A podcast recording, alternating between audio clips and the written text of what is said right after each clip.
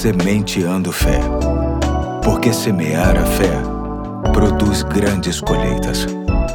Aqui é o Pastor Eduardo. Hoje é sexta-feira, dia 18 de março de 2022, e me alegra ter a sua atenção no último episódio da série Necessidade Básica, que tem como referência bíblica o texto que se encontra em Isaías 55, 6 e 7, que diz: Busquem o Senhor enquanto se pode achá-lo, clamem por ele enquanto está perto, que o ímpio abandone o seu caminho e o homem mau os seus pensamentos, volte-se para ele, o Senhor, que terá misericórdia dele, volte-se para o nosso Deus, pois ele perdoará de bom grado. Hoje quero ressaltar o resultado final que se alcança quando se busca o Senhor, abandonando o mau caminho e desprezando os maus pensamentos, que é nada mais nada menos do que o desfrute das misericórdias e do perdão de Deus. Não poderia ser diferente.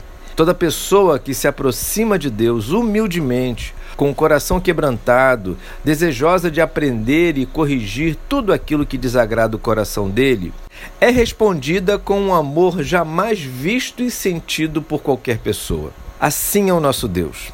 Jamais despreza aqueles que vão ao seu encontro com sensibilidade e submissão. A Bíblia nos diz no Salmo 9, versos 9 e 10, o seguinte: O Senhor é refúgio para os oprimidos, uma torre segura na hora da adversidade. Os que conhecem o teu nome confiam em ti, pois tu, Senhor, jamais abandonas os que te buscam.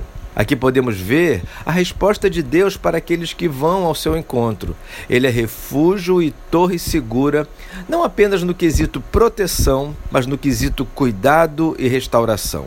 E precisamos compreender que é disso que precisamos. Quando andamos em paz com Deus, por conta da sua compaixão para conosco, conseguimos ser, sem dúvida, as melhores pessoas que podemos ser, e com isso, tudo ao nosso redor tende a ser abençoado. E o mais interessante é que o nosso Deus jamais muda. A promessa que encontramos no texto que regou as nossas reflexões nesta semana está de pé o tempo todo.